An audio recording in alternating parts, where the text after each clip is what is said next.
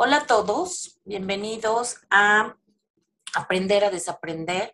Hoy eh, tenemos un programa especial después de varias pláticas y muchas experiencias.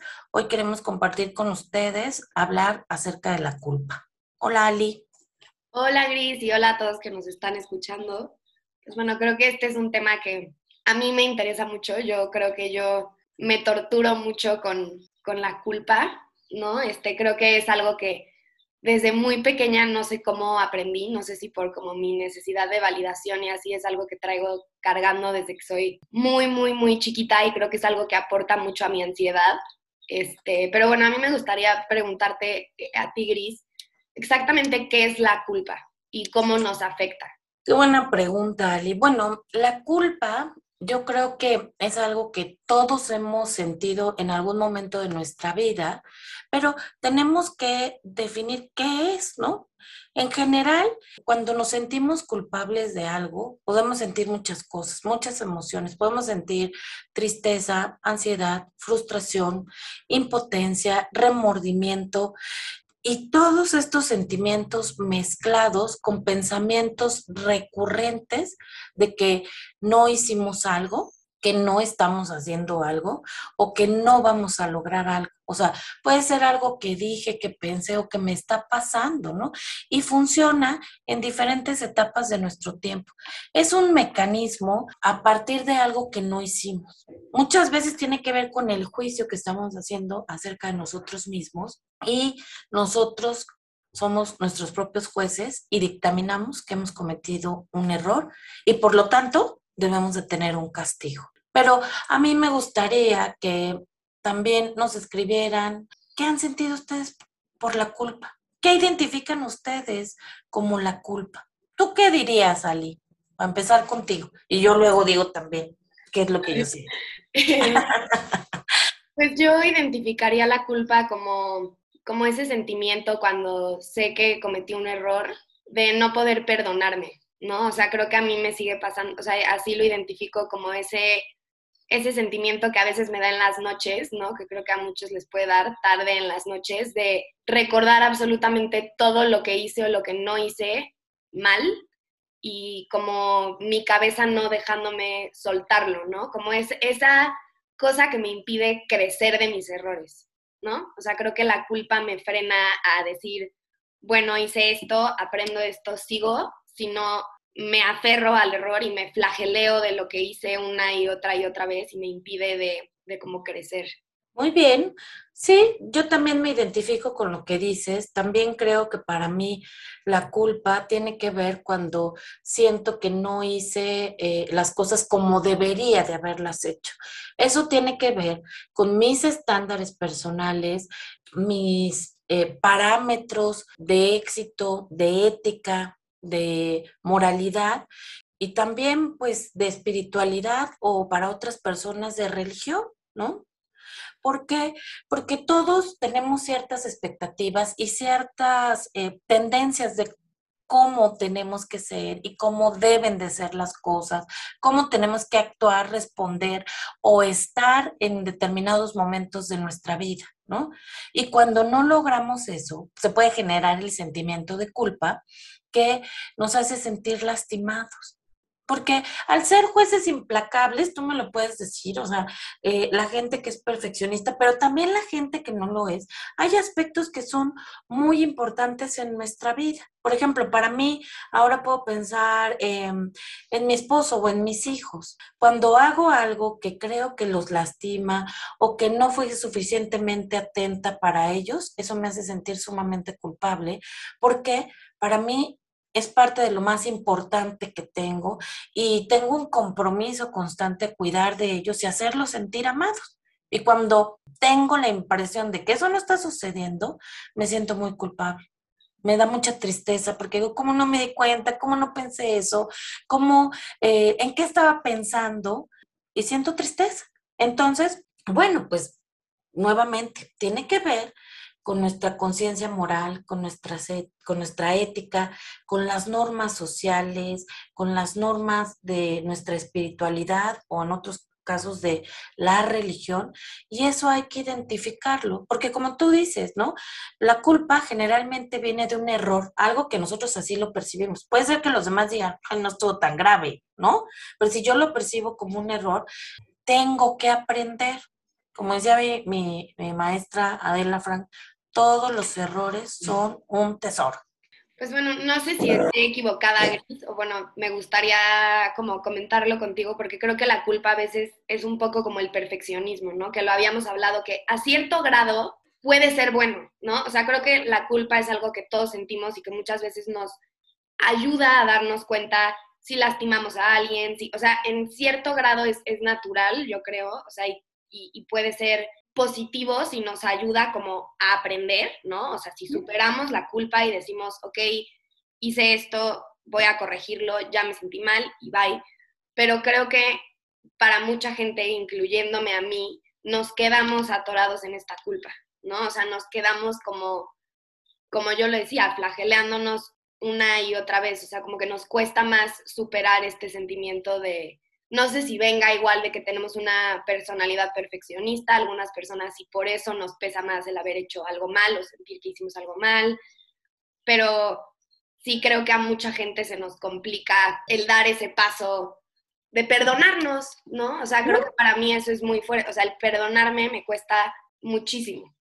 Claro, o sea, eh, yo creo que eh, es muy importante lo que estás diciendo porque hay que entender que la culpa tiene un proceso, ¿no? O sea, este sentimiento se va generando primero por algo, un acto, una situación que puede ser real o imaginaria. O sea, puede ser que yo le esté celosa de mi novio, ¿no? No le estoy diciendo nada, o sea, no soy novia psicópata, no lo estoy persiguiendo, no lo estoy vigilando, pero el hecho de que yo sé que tengo desconfianza por lo que yo estoy viviendo, eso ya me hace sentir culpable. Es un acto imaginario, tú no estás haciendo nada, ¿no? Pero así trabaja la culpa. Y otras veces, sí puede ser, yo me imagino que mi esposo está llegando tarde porque está viendo a alguien más, y si llega tarde, entonces ya se vuelve real. Y digo, real, si estuviera viendo a alguien más, pero que no. no tendría por qué. Pero bueno, o sea, desde ahí ese es el primer paso, ¿no? La situación real e imaginaria. Después viene cómo lo percibo yo. O sea, todo nuestro proceso cognitivo y de regulación emocional tiene que ver cómo lo percibo y la valoración que le pongo eh, a ese pensamiento. Generalmente desde la culpa, pues es una valoración negativa, ¿no? O sea, un, un, mal proceso, ¿no? Una, porque también si yo estoy angustiada porque es algo que me importa, mi percepción es mucho más sensible que cuando no es algo importante para mí. Y por último, voy trabajando una serie de remordimientos, ¿no? De cosas que yo ya me he evaluado constantemente.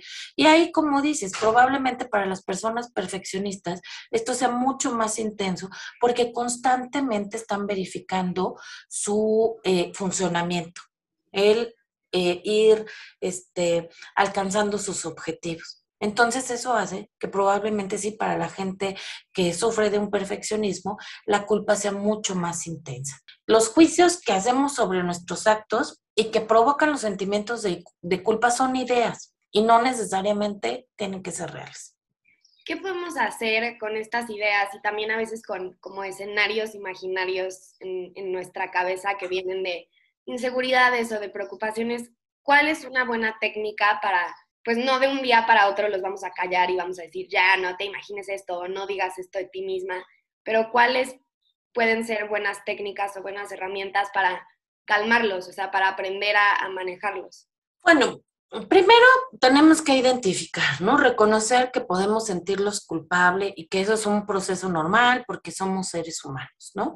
Luego, hacer una lista de por qué, cuáles son las probables causas de mis sentimientos de culpa. Hay veces, a, mí me han dicho algunos de mis pacientes que de repente en la noche eh, sienten mucha ansiedad. Pero a veces ni siquiera saben por qué. No saben si eh, se sienten culpables, avergonzados, tristes. Solo es mucha ansiedad. Entonces, creo que primero hay que identificar, yo haría una lista de qué me siento culpable. Por ejemplo, yo, Griselda, ¿de qué me siento culpable? De no pasar más tiempo con mis hijos, de no estar a veces tan atenta a lo que necesita mi esposo, porque estoy muy acostumbrada a que eh, él es muy claro y si y yo puedo estar ahí, ¿no? y él es muy claro conmigo. Pero si él no fuera así, seguro yo estaría dando muchos tropezones y, generando malas interpretaciones de lo que yo siento hacia él, ¿no? Pero sí, aunque no está sucediendo, sí me da culpa porque me gustaría mejorar eso. Entonces, ¿qué sucede? Que la culpa pues tiene que ver con cosas que pasaron. O sea, algo me marcó que en algún momento sí hice mal y cuando detecto esas señales, inmediatamente empiezas a decir, ching, otra vez la estoy regando. ¿Qué puedes identificar tú que te haga sentir culpable y que ahora repites y repites? ¿Qué puedo identificar que me haga sentir culpable? Yo creo que la primera vez que abusé del alcohol.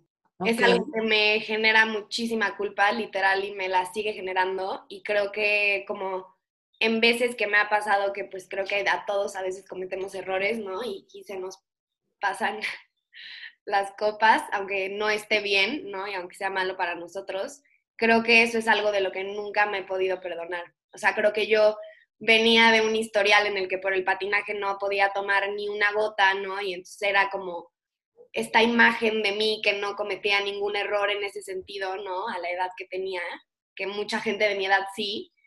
Y como que fue muy fuerte para mí, como, perdón, pero ahora sí que cagarla ahí, ¿no? Y como que es algo de lo que no me como podido perdonar. Y creo que también además de mí, creo que tiene mucho que ver en cómo se ve la situación en nuestro entorno, ¿no? O sea, como aprendemos a ver ciertas cosas mucho más graves o menos graves dependiendo del entorno en el que crecemos y nos desarrollamos, ¿no? O sea, creo que ese tema es muy delicado en mi familia, entonces pues también yo, para mí es muy delicado. Sí, así es, ¿no? O sea, los sentimientos de culpa tienen que ver con esta situación eh, que dices, ¿no? O sea, yo nunca había hecho, yo nunca me había equivocado.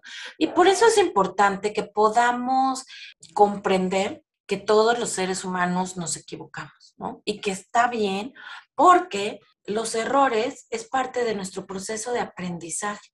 Solo si nos equivocamos, vamos a entender que lo estamos haciendo mal. Si no, pues vivimos en una burbuja donde al parecer todo está perfecto. Pero eso es cierto, pues creo que no.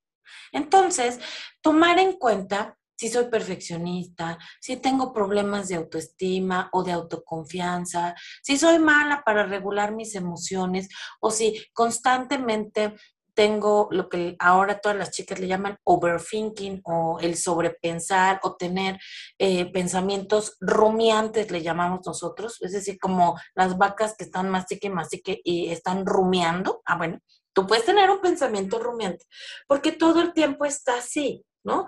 ¿Y qué sucede? que estas características nos hacen creer que todo el tiempo generamos situaciones que pensamos que están bajo nuestro control.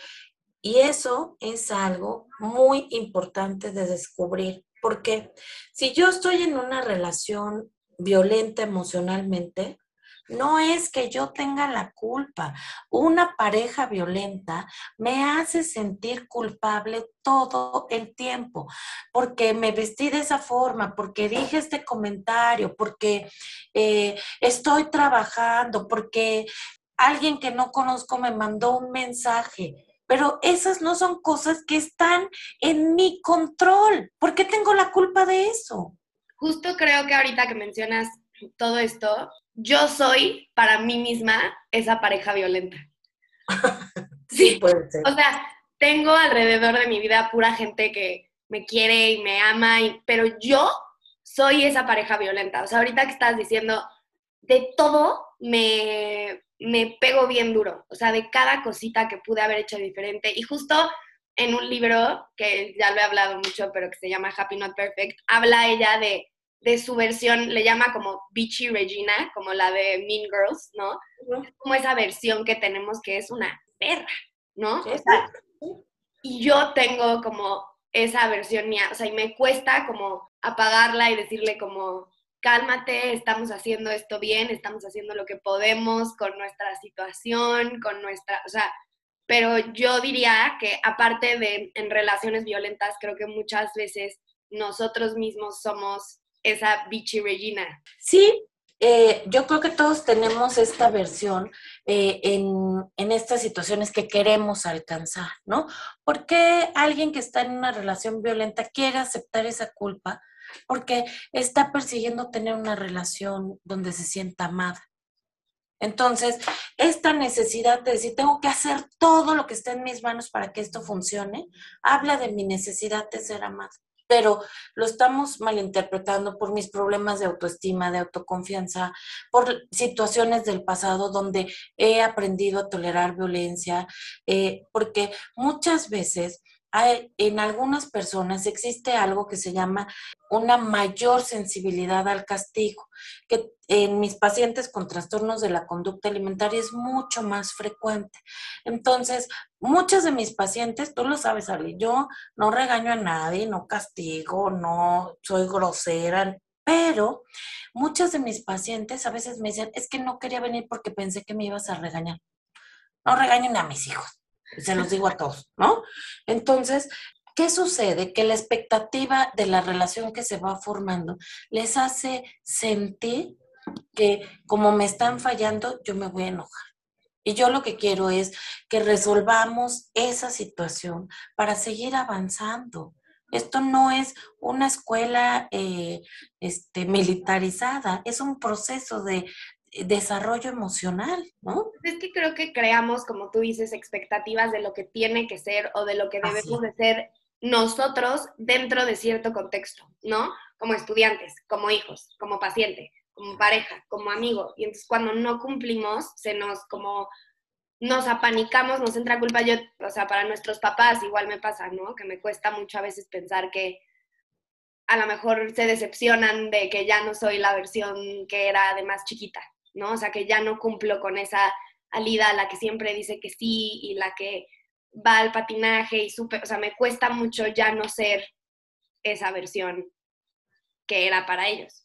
Pero si te fijas, entonces no tiene nada que ver con él, tiene que ver contigo y tus expectativas, ¿no? Exacto. Eh, y en realidad, la clave de hacerle frente a los sentimientos de culpa es la responsabilidad. O sea, esto significa que cada vez que yo me siento culpable acerca de una acción, tengo que aceptar que en qué tanto es mi responsabilidad, ¿no?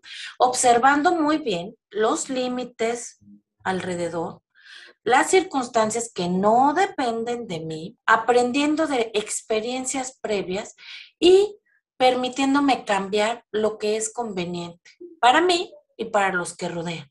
En, en, o sea, en resumen, eh, la culpa se resuelve teniendo una mejor adaptación. O sea, los seres humanos hemos sobrevivido porque nos hemos adaptado. Entonces, hay que adaptarnos a la culpa. O sea, la culpa no todo es malo. Tiene un objetivo, que yo reconozca que hay algo que me genera malestar. Y poder enfocarlo desde otra forma. O sea, si me da culpa ponerle el cuerno a mi novio, pues es una situación que tengo que modificar, ¿no? Es así, depende de mí. Entonces, esas sí son las cosas, pero algo me está queriendo decir.